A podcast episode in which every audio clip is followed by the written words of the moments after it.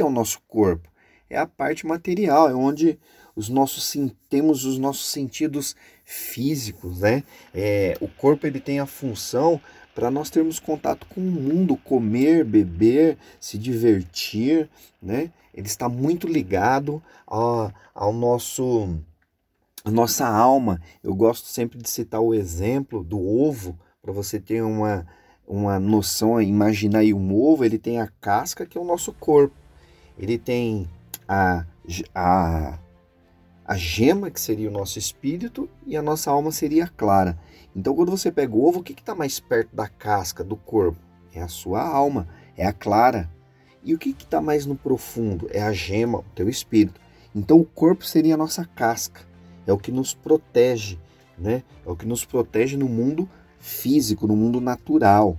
E a alma? A alma é a parte que nos permite conectar com o nosso eu, é a nossa autoconsciência, é quando você tem consciência de si mesmo. A palavra alma na Bíblia muitas vezes ela é traduzida, em algumas vezes ela é traduzida por vida.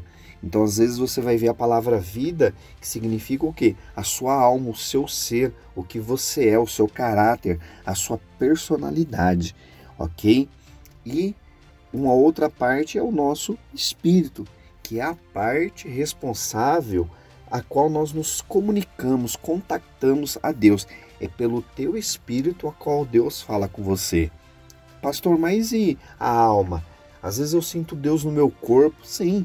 Mas primeiro o que você tem que começar a entender é que primeiro, antes de você sentir a presença de Deus no seu corpo, sentir na tua alma, chorar, ter emoções, primeiro vem a revelação no teu espírito, aqui, ó, no teu espírito.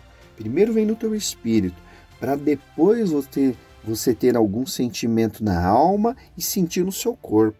E muitas pessoas não entendem isso. E aí você vai começar a entender por que tem pessoas que choram tanto na presença de Deus, mas não tem mudança, porque ela só está a nível da alma, o nível do corpo.